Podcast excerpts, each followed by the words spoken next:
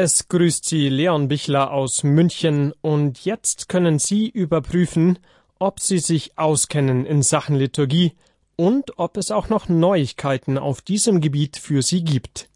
Sowohl für Insider als auch für Einsteiger gibt es ab jetzt eine neue regelmäßige Serie zur Erklärung der Heiligen Messe in der Credo-Sendung auf Radio Horeb und Radio Maria Südtirol.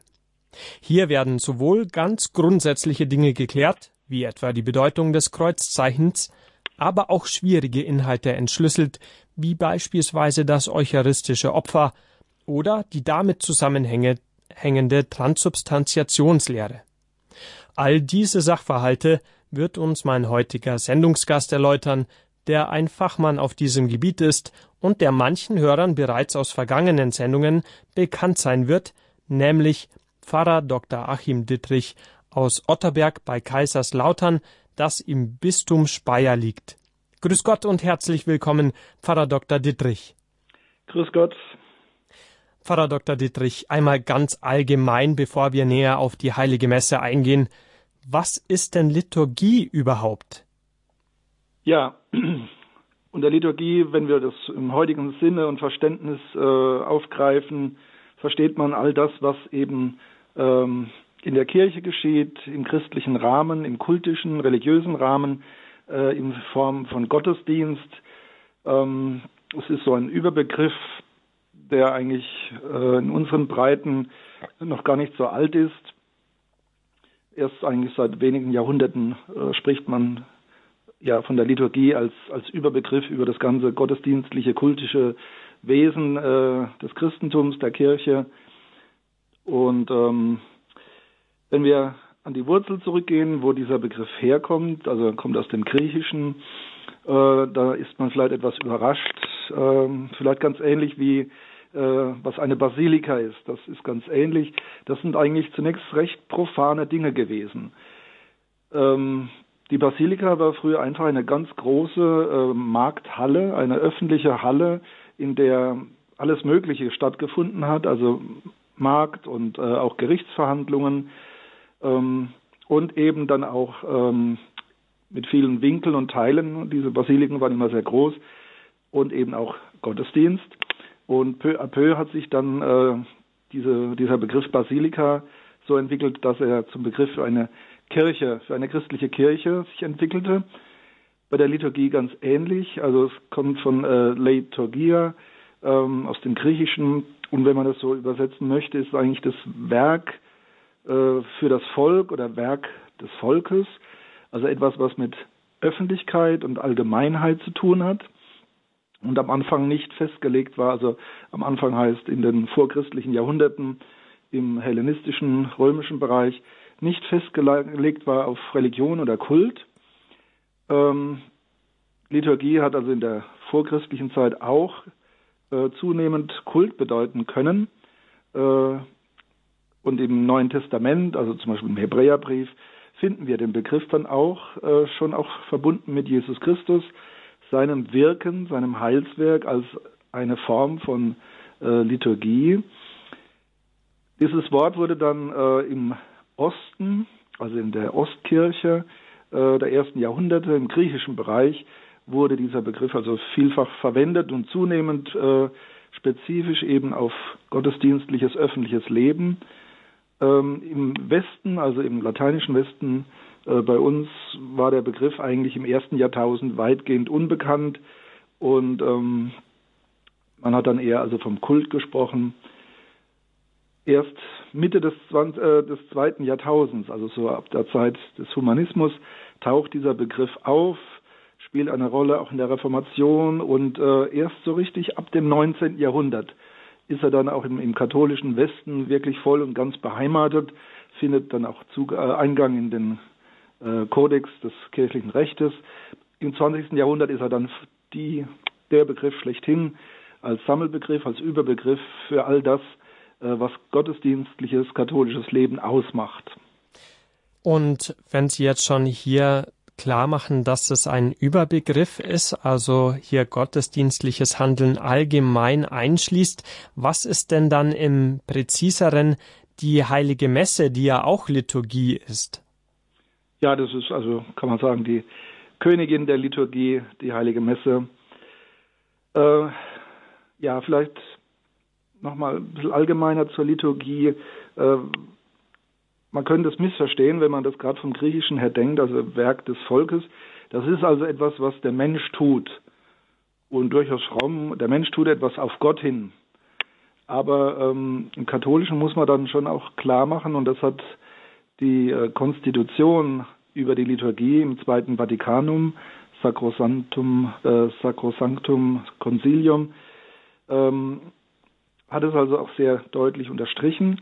Liturgie ist nicht etwas, was zuallererst von den Menschen kommt, sondern Liturgie ist äh, Geschenk Gottes, ist Fortführung des Heilswerkes Christi, ja, und insofern ein Geschenk an die, die gläubigen ja, Katholiken, Christen, ähm, etwas, wo der Mensch ähm, aber mit natürlich mit, mitwirken muss. Also es ist, äh, es geht um die Heiligung des Menschen, äh, ein, ein Raum, eine Form, in der der Mensch heilig werden kann durch das Gebet, die Danksagung, aber dem, dann eben auch den Empfang der Gnade. Und da sind wir dann speziell bei den Sakramenten und Sakramentalien. Unter den sieben Sakramenten der katholischen Kirche äh, ragt die Eucharistie, äh, die Heilige Messe heraus. Allerdings muss man eigentlich bei der Taufe anfangen, weil das ist der Eingang, der Zugang zum Christsein überhaupt, insofern das Fundamentalsakrament. Aber was die Zentralität und die Fülle angeht, da ist die heilige Eucharistie das zentrale Sakrament, äh, in dem also Liturgie wirklich auch ja, zu ihrer Fülle kommt, wo das ganze Heilswerk Christi, das in der Geschichte äh, geschehen ist, immer wieder auch wirksam wird, zur Vergegenwärtigung kommt und äh, zu einer heilbringenden äh, Gegenwart für uns wird. Also würden Sie so auch gleich die heilige Messe charakterisieren, dass eben durch die ja auch Spendung der verschiedenen Sakramente, wie gerade eben auch der heiligen Eucharistie, hier das Heil vermittelt wird und das Heilswirken Christi in der heiligen Messe auf besondere Weise fortgeführt wird? Ja, also wir glauben ja, dass Jesus Christus lebt. Bei jeder heiligen Messe, am Anfang wird ja das gesagt und ähm, Jesus führt also in der Liturgie vom Vater her, also Gott führt in Jesus Christus durch den Heiligen Geist in der Liturgie das Heilswerk fort, weitet es auf, aus also durch die Zeiten für alle Menschen und wie gesagt, die Höhe, der Höhepunkt und die, die, der, Quell, der oberste Quellpunkt äh, dieses Heilsgeschehens ist äh, die Heilige Messe, äh, ist das Wort Gottes in der Verkündigung im Rahmen der Heiligen Messe und eben dann die Feier ähm, des Todes und der Auferstehung Jesu im, im eigentlichen Messopfer in der heiligen Eucharistie. Damit sprechen Sie ja schon zwei Kernpunkte der heiligen Messe an, nämlich den Wortgottesdienst und die Eucharistiefeier. Insgesamt äh, teilt man ja häufig die Messe in vier Teile, also in den Eröffnungsteil, dann die beiden genannten Teile und dann noch den Entlassungsteil. Wir wollen in dieser Serie die ganze Messe Teil für Teil durchgehen und schauen, und zeigen, was es damit jeweils auf sich hat. Pfarrer Dittrich, beginnen wir doch am besten gleich mal mit dem Eröffnungsteil. Die Messe beginnt ja in der Regel mit einem Einzug, der von einem Gesang zur Eröffnung begleitet ist, dem sogenannten Introitus, mhm. und dann auch mit dem Kreuzzeichen. Was hat es denn schon mal mit diesen Dingen auf sich, gerade auch mit dem Kreuzzeichen, das viele kennen, aber vielleicht auf den Hintergrund nicht so bewusst wahrhaben? Ja, vielleicht gerade vorneweg als kleiner äh, historischer Hintergrund, also wie sich unsere heilige Messe von, vom letzten Abendmahl Jesu Christi her entwickelt hat. Ähm, da versteht man dann vielleicht besser auch die Struktur, wie wir sie äh, ja kennen. Ähm, das Abendmahl, das letzte Abendmahl ist ja das, die formale Stiftung der heiligen Messe. Formal sage ich, weil ähm, Jesus nimmt vorweg, was dann an Karfreitag und an Ostern geschieht, nämlich sein Tod und seine Auferstehung. Das ist quasi das Innere, das Wesen, die Substanz äh, der heiligen Messe in der Form wird sie an, am Gründonnerstag gesetzt und dann gefüllt durch äh, den Sühnetod Jesu und seine Auferstehung. Die Urgemeinde feiert das von Anfang an. Ähm, zunächst Samstagabends als äh, Sättigungsmahl mit anschließendem ähm, Opfermahl, also mit diesen berühmten Einsetzungsworten, die wir in jeder Messe hören. Leib und Blut, äh, Leib und Blut Jesu Christi, die hingegeben werden. Nach einem Jahrhundert trennt sich das Sättigungsmahl ab, äh, wird separat als Agape, als Liebesmahl äh, gehalten und diese die Wandlung ja und ein vorgeschalteter Wortgottesdienst werden mehr und mehr die Heilige Messe, das vollzieht sich so in den ersten zwei, drei Jahrhunderten. Ähm, der Wortgottesdienst hat sein Vorbild im jüdischen Synagogengottesdienst.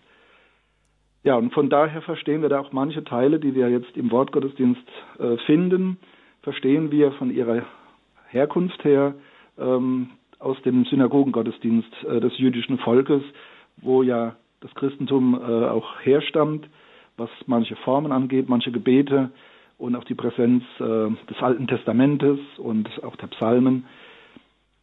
Ja, der Gottesdienst beginnt mit einem feierlichen Einzug des Priesters und des äh, liturgischen Dienstes. Also heute sind das meistens dann äh, ein Diakon und Messdiener.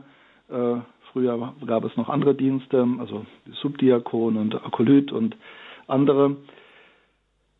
Dazu gibt es dann einen Hymnus vom ursprünglichen her, also den genannten äh, Hymnus Introitus, also ein Eingangsvers, der äh, idealerweise gesungen wird. Heute bei uns meistens einfach ein allgemeines Eingangslied. Ähm, also in der normalen, heute normalen Messe nach dem Messbuch Pauls VI. Äh, ist es eben meistens äh, ein Eingangslied, das so auch in die Zeit passen soll, äh, des Kirchenjahres, also Jahreskreis oder geprägte Zeit. Aber die Herkunft ist eben dieser Introitus, dieser äh, Bibelvers oder Psalmvers, der eben so ein bisschen ein allgemeines Motto äh, über die Messe stellt, äh, ein, ein, frommer Gedanke, eine Perspektive. Äh, meistens sind das Ausdrücke, die einfach unsere Dankbarkeit, unseren Lobpreis zum Ausdruck bringen, unser Angewiesensein auf die Barmherzigkeit Gottes oder ähnliches. Damit geht es los und äh, das ist auch sehr wichtig, äh, dass die Musik, das Hymnische am Anfang steht, dass die Gemeinde eben ähm, mit dem Priester zusammen, dass man da äh, auch in eine gemeinsame Atmosphäre äh, der Danksagung, des Gebetes, des Lobpreises hineinkommt. Äh, insofern ist idealerweise vielleicht nach einem instrumentalen Einzug dann aber wirklich auch ein gemeinsames Lied, das die Gemeinde einstimmt auf die Messfeier. Danach dann eben die Eröffnung mit dem Kreuzzeichen. Ähm, das kommt, wenn man so von außen betrachtet, etwas, fast etwas abrupt, aber ist ganz wichtig, dass äh, klar ist, also wir sind versammelt als Christen. Wir sind, also wir haben Anteil an der Geistsalbung Jesu Christi aus der Taufe. Und das Entscheidende äh, an Christus ist für uns äh, sein, sein Tod und seine Auferstehung, das Kreuz eben als Zeichen ähm, des Heiles, das uns vom dreifaltigen Gott herkommt. Also nicht nur Christus, sondern eben auch Gott Vater und der Heilige Geist. Sie wirken ja immer zusammen, auch wenn Jesus ganz stark im Vordergrund steht. Alles, was in der Liturgie geschieht, geht vom Vater aus, wird ähm, durch Jesus Christus als hohen Priester vollzogen und geschieht im Heiligen Geist. Und deswegen äh, muss auch der heilige, der dreifaltige Gott am Anfang stehen, verbunden mit dem Heilszeichen des Kreuzes, unter das wir uns dann quasi auch stellen. Also ähm, da gibt es ja eigentlich auch ein gemeinsames Sprechen, Priester und die Gemeinde, alle äh, bekreuzigen sich und nennen eben äh, den Namen des dreifaltigen Gottes, stellen sich unter diesen Namen, geben sich zu erkennen als Christen, die auf den dreifaltigen Gott getauft sind. Ja, herzlichen Dank, Pfarrer Dr. Dittrich, für diese ersten Gedanken zur heiligen Messe. Und nach diesen anfänglichen Impulsen geht es auch in wenigen Augenblicken bei uns schon wieder dazu weiter. Bis dahin hören wir das Kyrie-Lied von Thésée und zum Kyrie wird es dann auch im zweiten Teil bei uns weitergehen. Bis gleich.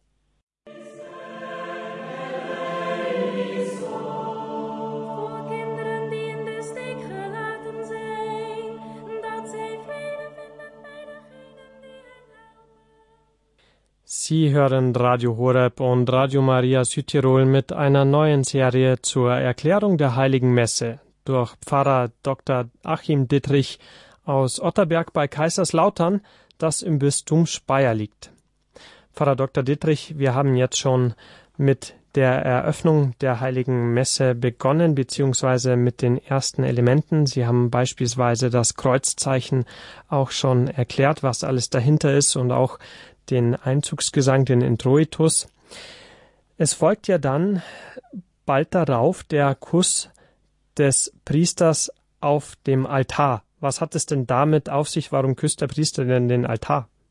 Ja, das ist also das zweite eigentlich, das habe ich vorhin vergessen. Ähm, Einzug mit Gesang, Introitus, und dann kommt äh, im Altarraum angekommen die Verehrung des Altares durch den Priester mit Kuss und an Feiertagen dann mit äh, Weihrauchinzenz.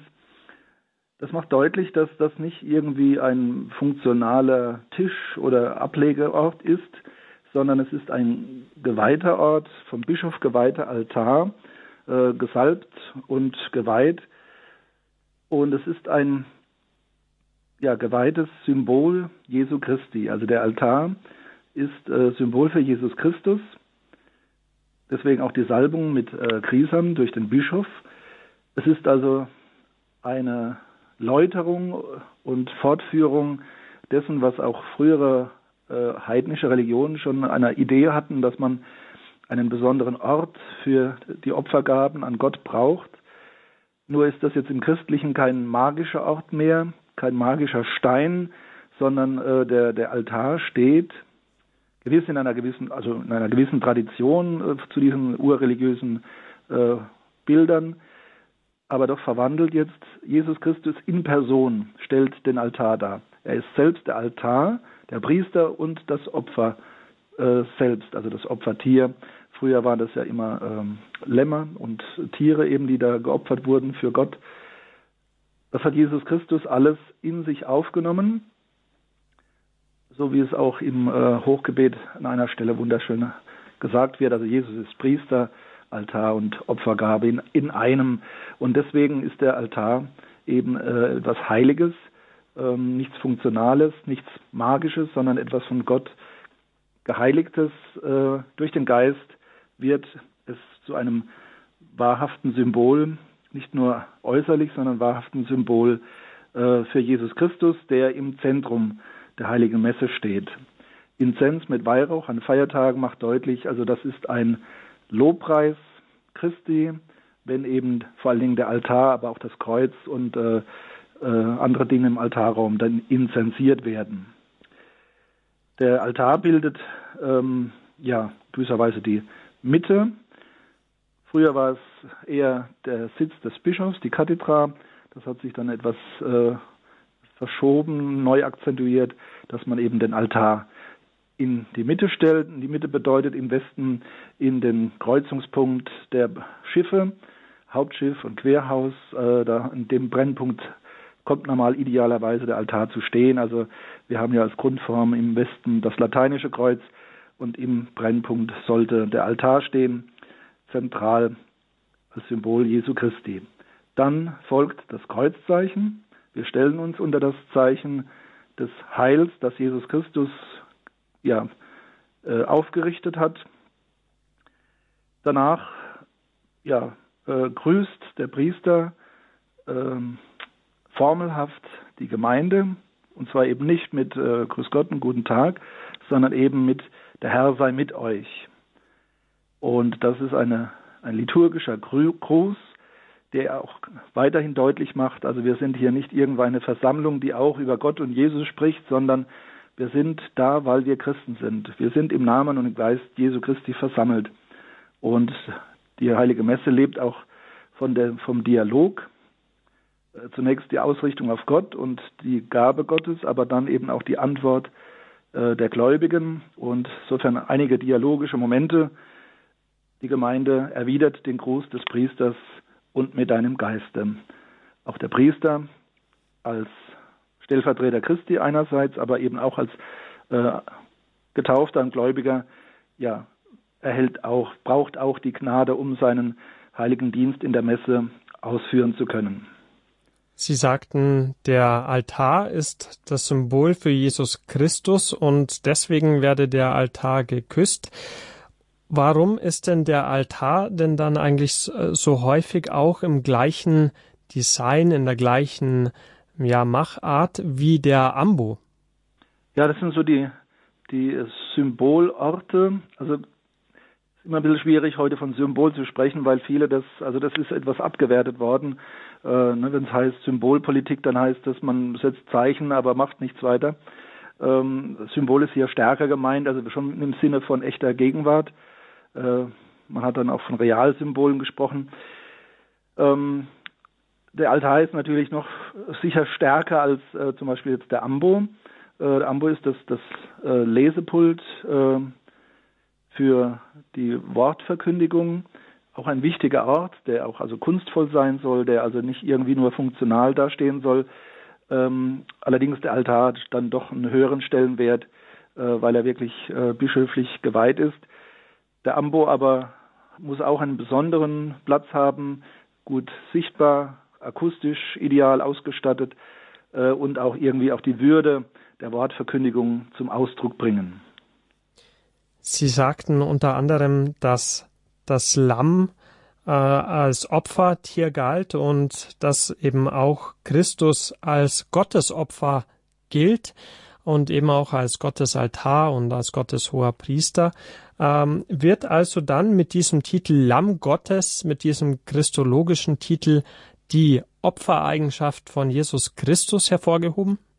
Ja, natürlich. Also das ist, äh, kennen wir jetzt von, von Johannes dem Täufer ja schon, äh, der auf Christus hinweist, seht das Lamm Gottes, das hinwegnimmt die Sünde der Welt, was dann später äh, im Hochgebet dann äh, vor der Kommunionausteilung gesprochen wird. Ähm, Christus ist, gibt sich hin als Opfer für die Welt, für die Menschheit, opfert sich auf.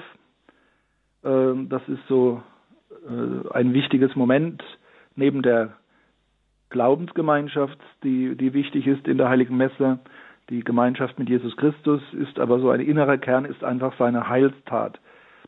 Und das äh, kann, kann man heute einfach auch nicht weglassen, auch wenn der modernen Theologie das nicht wirklich passt oder in der Ökumene das ungern gehört und gesehen wird. Ähm, das Opfer Jesu Christi und dafür auch das Bild, das Lamm, das sich äh, aufopfert, das sich schlachten lässt, das gehört zum Kern und Wesen der Heiligen Messe dazu. Nach einer weiteren ja, Einführung dann oder Begrüßung durch den Priester wird ja das allgemeine Schuldbekenntnis gebetet. Aber warum denn eigentlich Schuld bekennen öffentlich? Also Schuld ist doch was Persönliches und warum macht die Kirche das da öffentlich? Und zum anderen sagt die Kirche ja auch, ähm, es gibt die persönliche Beichte. Reicht denn die Beichte nicht? Warum gibt es hier ein Schuldbekenntnis in der Heiligen Messe?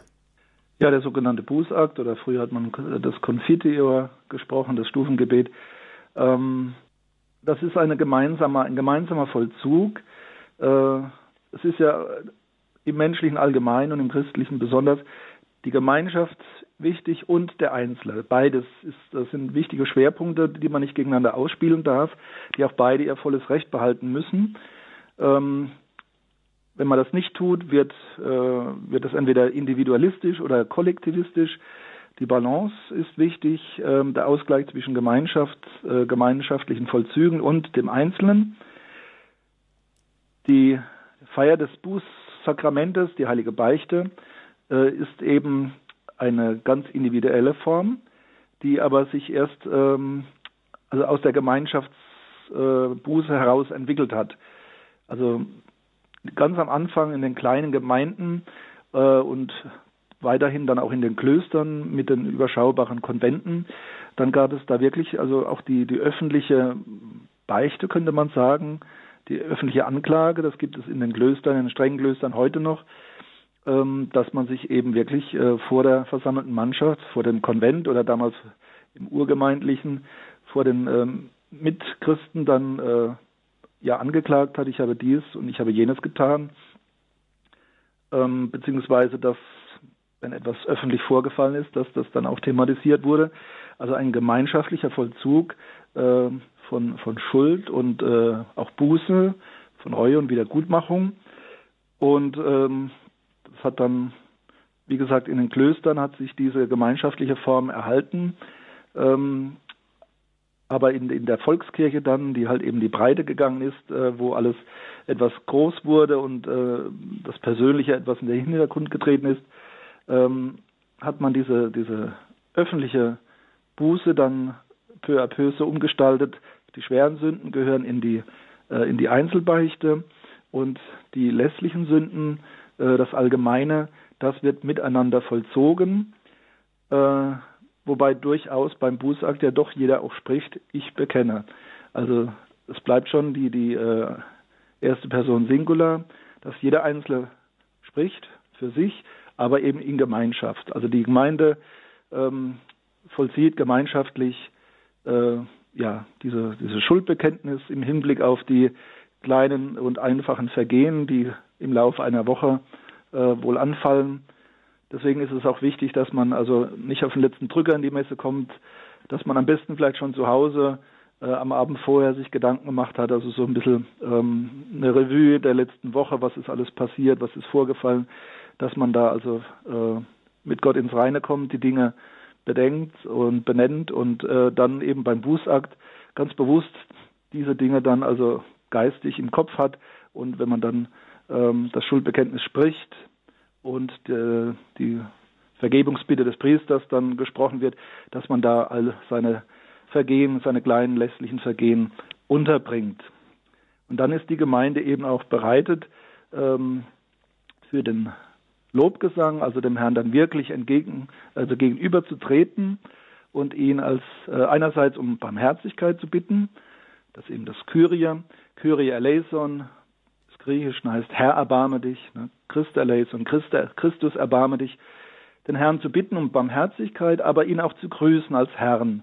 Der, der Kyrios ist eben auch griechisch und heißt der Herr, äh, war teilweise auch ein politischer Begriff für die Könige, aber ähm, in unserem religiösen Kontext eindeutig ist also Gott gemeint, ist Jesus Christus gemeint, den wir grüßen, dem wir gegenübertreten und den wir um sein Erbarmen bitten.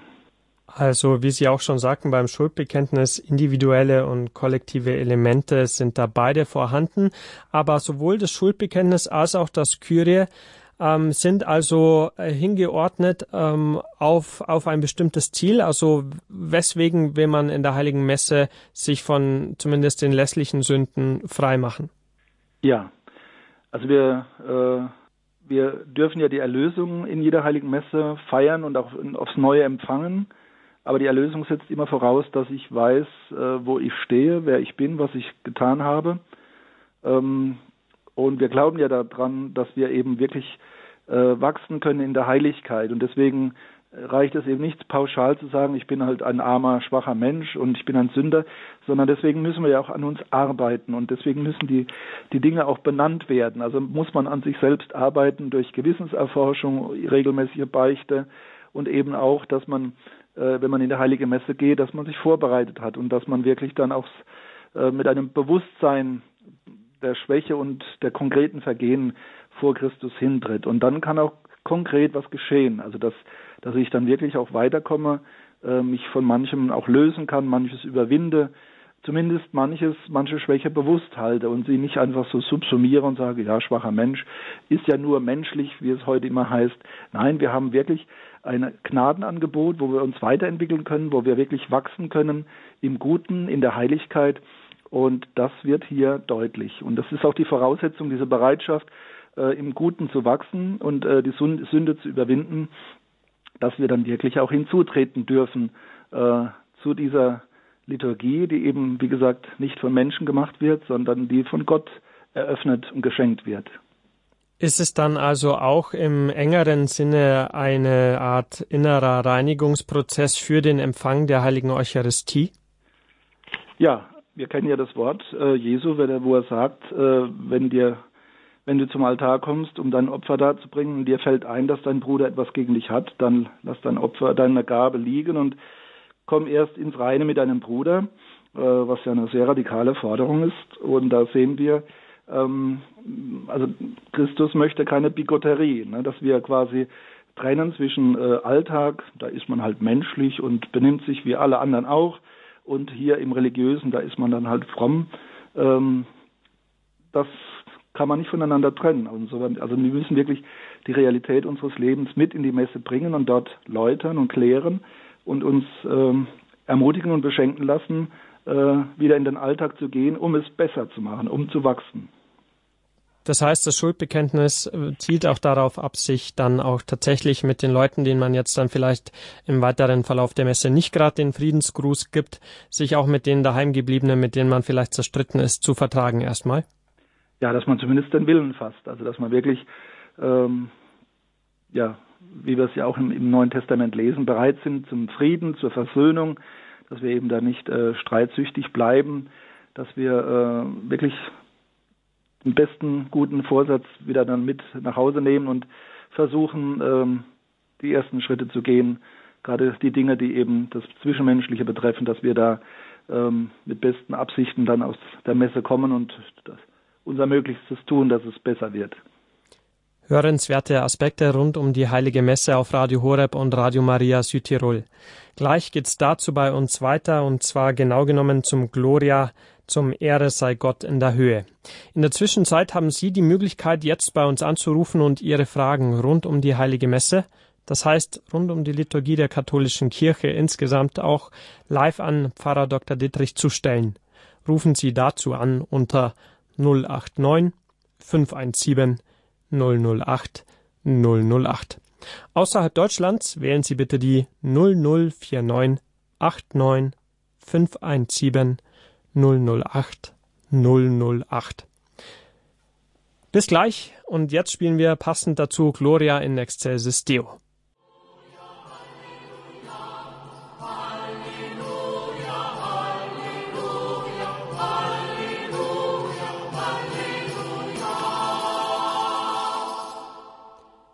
Die Heilige Messe unter der Lupe auf Radio Horeb und Radio Maria Südtirol mit Pfarrer Dr. Achim Dittrich aus Otterberg bei Kaiserslautern im Bistum Speyer. Jetzt haben auch Sie alle an den Empfangsgeräten die Möglichkeit, bei uns anzurufen und Ihre Fragen rund um die Heilige Messe, das heißt rund um die Liturgie der katholischen Kirche, live an Pfarrer Dr. Dittrich zu stellen.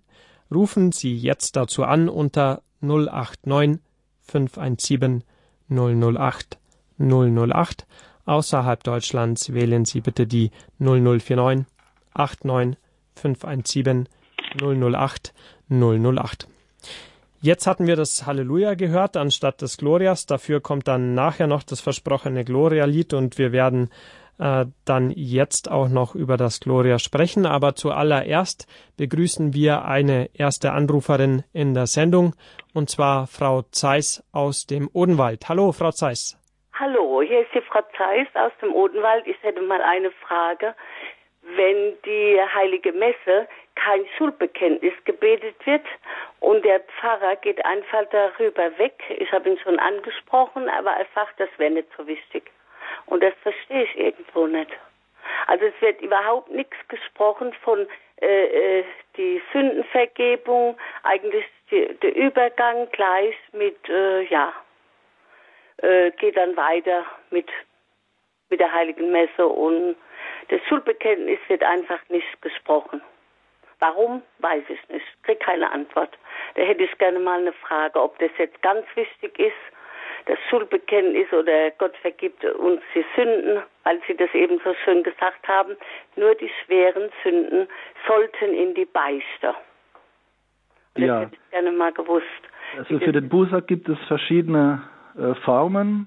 Es muss nicht unbedingt das allgemeine Schuldbekenntnis gesprochen werden. Ne? Also ich bekenne Gott im Allmächtigen.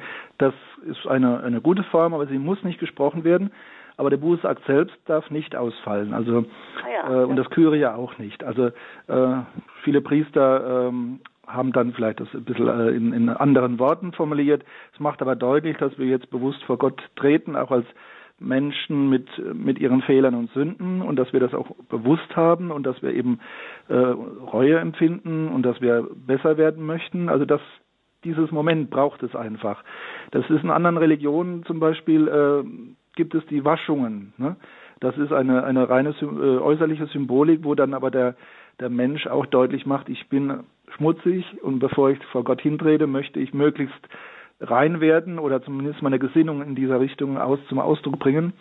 Bei uns Christen geschieht das eben durch das Wort.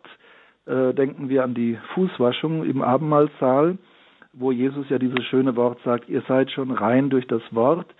Also wenn wir aussprechen, ich möchte rein werden und dann kriegen wir auch die Zusage und dann kommt ja eben die Vergebungs, äh, das Vergebungsgebet des Priesters, mhm. ähm, wo eben durch das Wort wir gereinigt werden, was unsere lässlichen Sünden angeht. Also das, äh, der Bußakt äh, darf eigentlich nicht fehlen. Es gibt aber verschiedene Formen. Ja, aber er macht keinen. Und das wollte ich jetzt mal wissen, weil das hat mich jetzt interessiert. Er macht absolut keinen, auch nicht das Kreuzzeichen. Und ich weiß, in vielen Kirchen heißt sogar noch wirklich ganz deutlich mit dem Kreuzzeichen die Vergebung der Sünden. Mhm.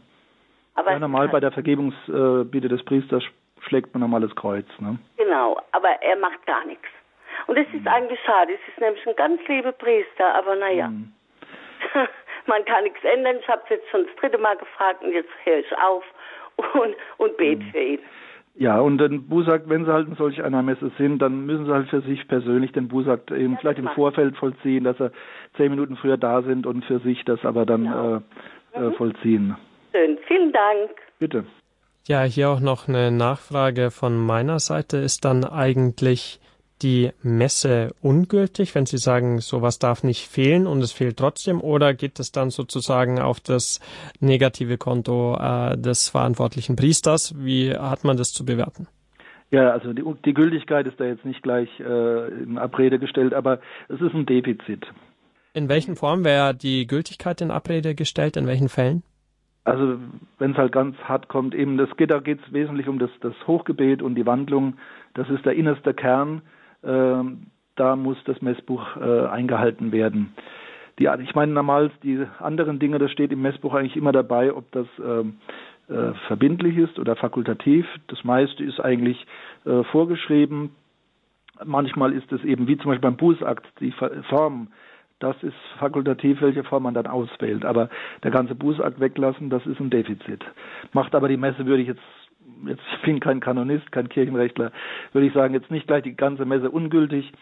Ähm, wie gesagt, mein Vorschlag dann, also wenn halt man, manche Priester meinen, äh, sowas zu tun, dann ist das sicherlich nicht gut, aber dann kann man das als Gläubiger kompensieren, indem man für sich persönlich dann äh, das vorher vollzieht. Mehrere Anrufer nutzen die Möglichkeit, ihre Fragen live an Pfarrer Dr. Dittrich zu stellen, und zwar rund um die Liturgie und um die heilige Messe der katholischen Kirche. Dazu möchte ich auch alle bisherigen, bisher noch nicht tätig gewordenen Hörerinnen und Hörer einladen. Wenn Sie Fragen dazu haben, rufen Sie an unter 089 517 008 008. Als nächstes begrüße ich in der Sendung Frau Fechler aus Ankum. Hallo, Frau Fechler?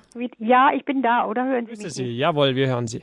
Gut. Ähm, ich wollte eigentlich auch nochmal auf das Konfitior zurückkommen. Wer hat eigentlich diese, die immer wiederkehrenden Gebete festgelegt und seit wann betet man die? Und äh, beim Konfitior, was ja bei uns auch nicht immer gebetet wird, in der Fastenzeit schon, aber es gibt ne, natürlich auch dann andere Formen. Und manchmal ist es auch in dem Lied, in dem Anfangslied auch enthalten. Aber ich frage mich, oder bei der Komplet, bei der, das ist aber natürlich jetzt was anderes, da wird es ja immer gebetet, glaube ich, ja. Und äh, wer hat das eigentlich, also wenn da gebetet wird, dass ich Gutes unterlassen, ja, das ist schon mal klar. Da könnte man immer mit, richtig. Aber dann denke ich, wenn die das so vorbeten bei der Komplet und Böses getan habe, dann kann ich mir gar nicht so mir vorstellen, dass die so, weil es ja jeden Tag gebetet wird. Also es bezieht sich ja dann auf den Tag. Böses tun. Das kann ich mir gar nicht vorstellen bei diesen guten Betern dann oder bei denen, die in der Gemeinde die Heilige Messe mitfeiern. Haben sie wirklich Böses getan immer? Ist das so ganz ehrlich dann, dass man das so sagt? Das Gutes unterlassen, das ist klar. Oder in Gedanken, Worten und Werken, in Gedanken gesündigt, ja. Aber, oder wie geht es Ihnen da? Hm. Ich, ich, ich denke, na, ist das, kann man das, man braucht ja auch nicht was zu sagen, was, äh, ja, ja ne, also man das immer soll so keinen sieht, dass wir Böses getan haben. Ja, keine Übertreibung natürlich. Ähm, aber da sind wir wieder auf diesem, äh, diesem Feld des individuell Gemeinschaftlichen. Ähm, also es ist ja nicht stramm eine individualistische äh, Liturgie, wo jeder für sich nur alleine isoliert dasteht. So, so und aus praktischen gemeint. Gründen wird es halt immer im gemeinsamen Rahmen durchgeführt. Mystikum. Sondern ähm, wir vollziehen es ja immer als Gemeinde und wir stehen auch füreinander ein. Also äh, Aha, das allgemeine ja, Schuldbekenntnis bedeutet auch, wir stehen hier auch als Gemeinschaft. Und mhm. es ist ja auch so, wenn, wenn ein Glied des mystischen Leibes Jesu leidet, leiden alle anderen mit. Wenn einer sündigt, betrifft das auch die anderen. Ähm, alles Gute, was ein Mensch tut im Rahmen der Kirche, äh, alles Böse, was er tut, betrifft auch immer die anderen. Und deswegen ist das nicht nur individuell, was ich da spreche. Äh, es, es, es, geht von mir aus, aber ich bin gleichzeitig auch in der Gemeinschaft drin und ähm, klinke mich dann quasi auch in das Gemeinschaftliche mit ein, wo es was Böses gibt. Also wo immer Menschen auch Gutes unterlassen und Böses tun in Gedanken, Worten und Werken. Ähm, also das ist etwas verwoben. Das nur Individuelle und das Gemeinschaftliche, wo wir auch miteinander verbunden sind, im Guten wie im Schlechten. Also es waren ja mehrere Fragen in der einen Frage. Zum einen, wer hat es erfunden? Warum ist es festgelegt? Zum anderen auch, ähm, ja, warum muss man es beten, wenn man einfach gar nicht vielleicht äh, gerade gesündigt hat? Und zum anderen auch, warum fehlt es manchmal? Ja, wer hat es erfunden? Also ich bin jetzt kein ausgesprochener Liturgiewissenschaftler, dass ich es jetzt von ganz am Anfang herleiten könnte. Ich weiß, dass das äh, Missale Pius V äh, eben das Confiteor auf, äh, also fest etabliert hat. Ich bin aber auch sicher, dass ähm, das in den 1400 Jahren vorher äh, eine vergleichbare Form äh, vorhanden war, also ein gemeinschaftliches Schuldbekenntnis. Ähm, Im Messbuch des Tridentinischen Konzils dann eben von Pius V. haben wir eben das Confiteor als, als fixe ähm, als fixes Schuld, äh, also Schuldbekenntnis, genau. Das Zweite Vatikanum hat ja dann äh, nicht nur eine, eine, eine Konstitution über die Liturgie erlassen, also Sacrosanctum äh, Concilium, sondern eben auch eine Liturgiereform äh, dann angestoßen, die eben zu einem neuen Messbuch führte, das Pauls VI. Äh, von 1969, das dann also in die Landessprachen auch übersetzt wurde. Ähm, dort hat man eben dieses frühere Confiteor umgewandelt in, in die landessprachlichen Texte. Und ich glaube, es ist weitgehend, ähm, na, identisch ist es nicht. Es wurde etwas gekürzt und was Sie eben sagten, das wurde ergänzt. Gutes zu unterlassen, das war, glaube ich, im alten Confiteor nicht drin. Das hat man ergänzt. Man hat andere Dinge weggelassen. Ähm, also das allgemeine Schuldbekenntnis, wie wir es heute kennen, stammt eben aus dem Messbuch Pauls VI. von 1969, 70 dann äh, veröffentlicht.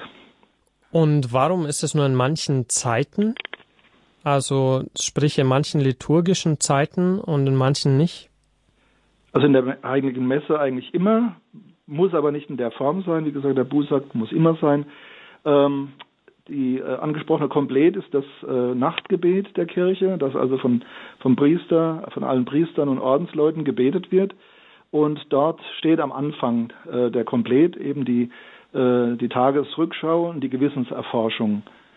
Und äh, das ist das, was ich ja auch empfehle, immer vor dem Besuch der Heiligen Messe, dass man äh, vorher sich ein bisschen Zeit nimmt, sich sammelt, zur Ruhe kommt und dann auch mal so grob über die letzten Tage drüber schaut, ähm, ja, wo stehe ich eigentlich und was war los. Und äh, habe ich mich sehr verschmutzt äh, oder ja, also diese Gewissenserforschung steht im, im kirchlichen Stundengebet fix äh, am Anfang des Nachtgebetes. Also man soll, äh, bevor man schlafen geht, einfach nochmal so einen reinen Tisch machen äh, vielleicht auch in der Hinsicht, äh, was uns der Jakobusbrief empfiehlt, dass wir nicht im Zorn schlafen gehen sollen, sondern die Sonne soll nicht über unseren Zorn untergehen. Wir sollen, bevor der Tag endet, zum Frieden und zur inneren Ruhe kommen und dazu gehört eben auch der Blick auf das eigene Versagen. Eine weitere Anruferin hat die Chance genutzt, um hier anzurufen. Auch nochmal die letzte Einladung für diese Sendung, das auch zu versuchen, und zwar unter der Rufnummer 089 517 008 008. Als nächstes begrüße ich Frau Metzner aus dem Frankental in der Sendung. Grüß Gott. Frau Metzner, hallo? Ja, hallo? Ich grüße Sie. Schönen guten Abend. Schönen guten Abend. Aber ich bin aus Frankenberg in Sachsen. Da ist wahrscheinlich was falsch angekommen. Ah ja, dann Grüße nach ja. Frankenberg. Ja, ähm, meine Frage ist, und ich weiß aber nicht, ob wir jetzt an der Stelle schon danach fragen können, mir geht es um äh, die Kommunion in äh, beiderlei Gestalt also in Brot und Wein. Und äh, wann wurden das festgelegt, dass das äh, nicht mehr gegeben wird, also nur selten gegeben wird, sondern nur, nur in Brot, also in Anführungsstrichen, nur in, in Brot. Äh, wissen Sie, was ich meine? Ja, ja, ist klar. Also das ist jetzt natürlich schon ein Vorgriff auf später, aber ja. in aller äh, Kürze beantworten. Also ähm, Jesus hat natürlich die heilige Kommunion gestiftet in, in, äh, in Wein und Brot als sein Leib, sein Blut. Und äh, das war eben auch in der Urkirche präsent. Ähm, hat sich dann in der weiteren Entwicklung hin zu den Volkskirchen äh, mit großen Gottesdiensten, wo dann also immer auch mehrere hundert Leute zusammen waren, äh, eigentlich mehr aus praktischen Gründen äh, so entwickelt, dass man eben äh, gesagt hat, das Lehramt auch festgelegt hat, äh, der Empfang äh, des Leibes Christi des gewandelten, konsekrierten Brotes ist also die vollgültige Kommunion, auch wenn man nicht das, den Wein, den konsekrierten Wein trinkt, hat man trotzdem vollgültig und umfassend kommuniziert.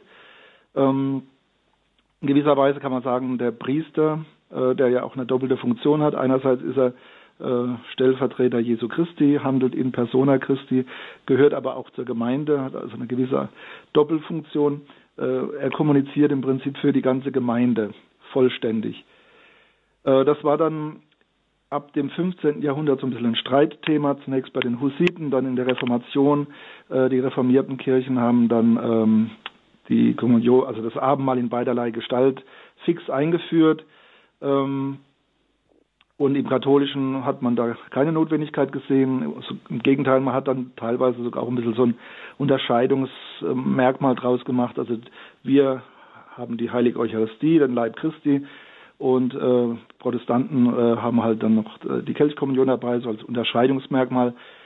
Im Zweiten Vatikanum wurde das dann äh, geöffnet, dass also eben auch in katholischen Messen die Möglichkeit besteht, äh, in beiderlei Gestalt äh, zu kommunizieren. Ähm, aus praktischen Gründen tun wir das selten, weil man muss dann immer denken, wenn man jetzt eine Messe hat mit 200 Leuten ja, und äh, bietet dann an in beiderlei Gestalt. Also ich mache so, ich lege sehr großen Wert darauf, dass es auf jeden Fall am Gründonnerstag stattfindet. Ähm, ja, und da ist dann muss man auch immer viel organisieren. Da müssen dann zusätzliche Kommunionhelfer da sein, dass man das mit zwei Kelchen äh, die Kommunion, äh, die Kelchkommunion anbietet. Und es ist immer eine gewagte Sache, wie viel Wein wird konsekriert. Die Leute wollen das teilweise gar nicht. Also manche mögen das, sind froh, wenn das auch manchmal angeboten wird, aber manche wollen das überhaupt nicht. Es sind eigentlich eher praktische Gründe, äh, die das so selten machen im, im Katholischen. Ja, wir danken der Anruferin Frau Metzner und jetzt geben wir noch einer letzten Anruferin die Chance, ihre Frage an Sie, Pfarrer Dr. Dittrich, zu stellen, nämlich Frau Limmer aus Tirol in Österreich. Grüß Gott, Frau Limmer. Willkommen bei Radio Horeb. Ja, danke. Äh, Herr Pfarrer Dietrich, ich hätte eine Frage und zwar etwas, was mich immer wieder irgendwie ein bisschen stört und aufstoßt nach den Fürbitten, nach den allgemeinen Fürbitten beim Gottesdienst. Da kommt dann bei uns zum Schluss immer wieder, ich muss sagen, es ist eine große äh, Dorfgemeinde, kommt immer, also zum Beispiel für die Verstorbenen und dann kommt kommt jetzt mal die Formulierung, Ganz besonders denken wir beim Gottesdienst heute und dann kommen die Namen des Verstorbenen zum Geburtstag. Zum Namenstag, zum Hochzeitstag. Und das sind oft fünf, sechs.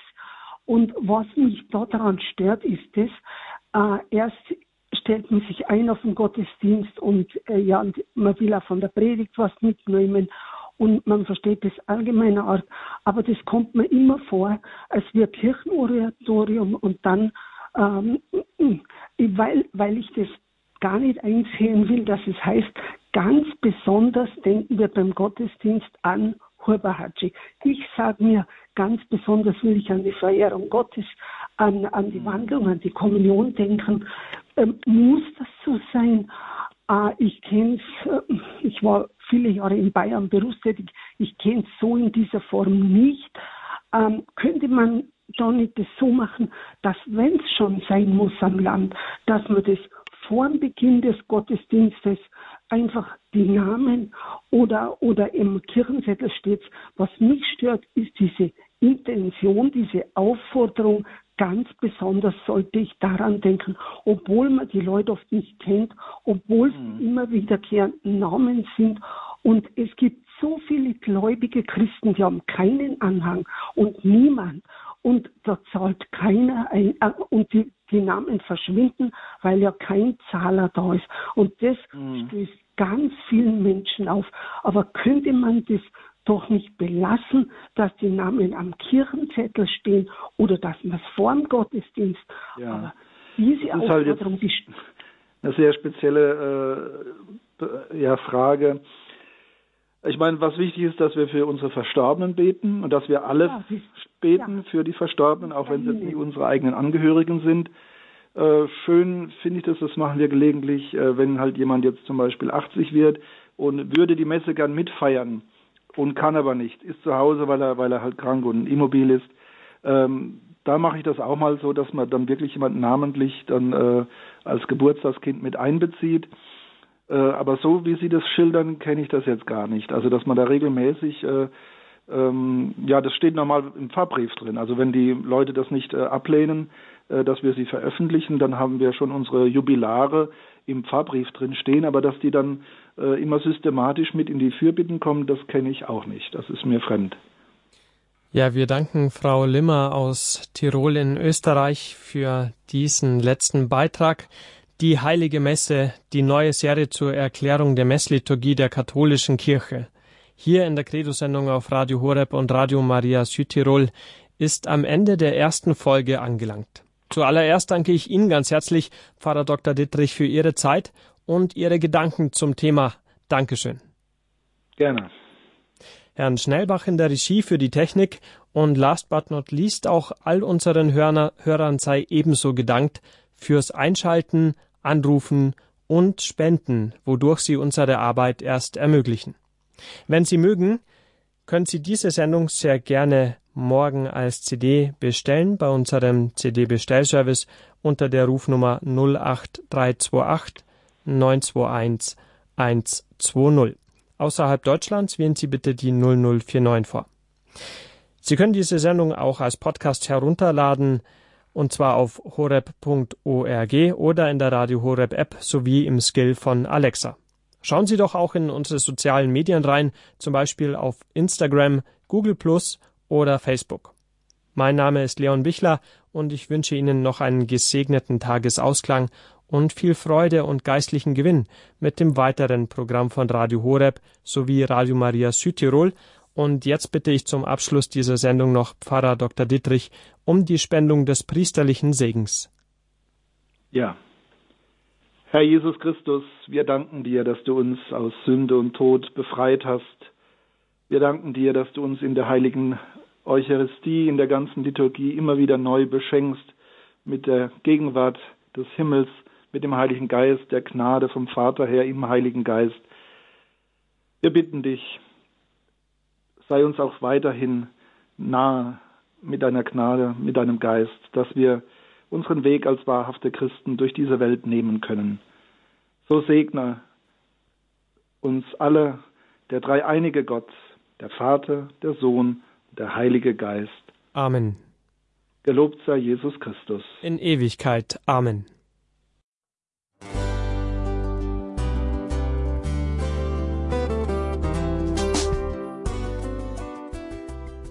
Liebe Zuhörerinnen und Zuhörer, vielen Dank, dass Sie unser CD- und Podcast-Angebot in Anspruch nehmen. Wir freuen uns, dass unsere Sendungen auf diese Weise verbreitet werden. Dieser Dienst ist für Sie kostenlos. Für uns ist er allerdings mit einem nicht unerheblichen finanziellen Aufwand verbunden. Deshalb sind wir für jede Spende dankbar. Alle Bankverbindungen unserer Spendenkontos können Sie über unsere Homepage horeb.org unter dem Menüpunkt Spenden einsehen. Dort besteht auch die Möglichkeit, online zu spenden. Natürlich nach den neuesten Sicherheitsstandards. Sie können diese Informationen auch bei unserem Hörerservice unter der Telefonnummer 08328 921 110 erfragen. Ich wiederhole die Rufnummer 08328 921 110. Vergelt's Gott für Ihre Unterstützung. Ihr Pfarrer Kocher.